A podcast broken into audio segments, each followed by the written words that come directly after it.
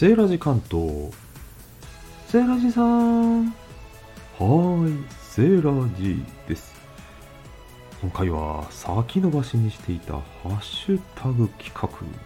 2022年の抱負。そろそろ、ケツに火がついてまいりました。いつもね、締め切りギリギリにならないと動かない。これを繰り返しております。抱負を立て、目標を立て、抱負を立てたところで、それは変わらないんじゃないか。いいんです。変わらなくても。達成すればいいんです。結果オーライ。ということで、まだ間に合います。12月31日までですから余裕ですね。年賀状に比べればだいぶ余裕な感じで、この収録終わったら完了ですからね。セーラジさん、早く話し始めて。おお、そうでした、そうでした。3分以内ということで。まず、来年、仕事、あるいは生活面でね、抱負、もう簡単ですよ。今年やり残したことと一致してます。捨てる、片付ける。世の中では断捨離と言っていますね。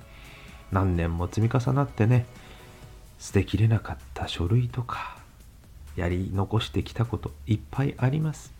来年こそは、それを捨てたり、片付けたりしていこうと思います。え、何のため？目標はというとね、それはもちろん新しいことにチャレンジする余裕を作るためなんですよ。増やし続けると圧迫していって新しいことができなくなるんです。なので、いろいろなことをね、この前メールはね、メルメールマガジン、メルマガはたくさん削除しましたけども、同じようにどんどんどんどん断捨離していこうかと思っております。もう一つ、スタンド FM では何をするか、コラボしていこうと思ってます。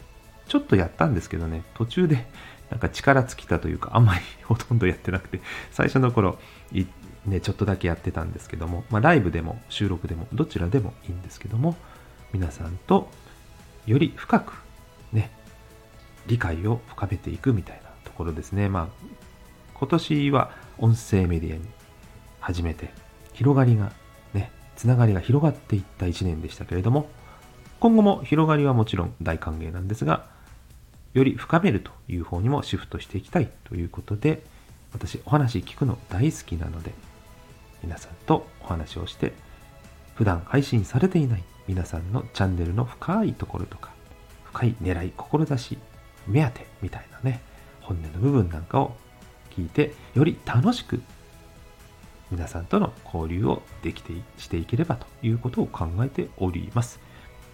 そんなしょうがねえ、セーラージに付き合ってやるか、自分の宣伝になるんだったらという気持ちになる方いらっしゃいましたら、一声かけていただけると嬉しいです。では、来年もよろしくお願いします。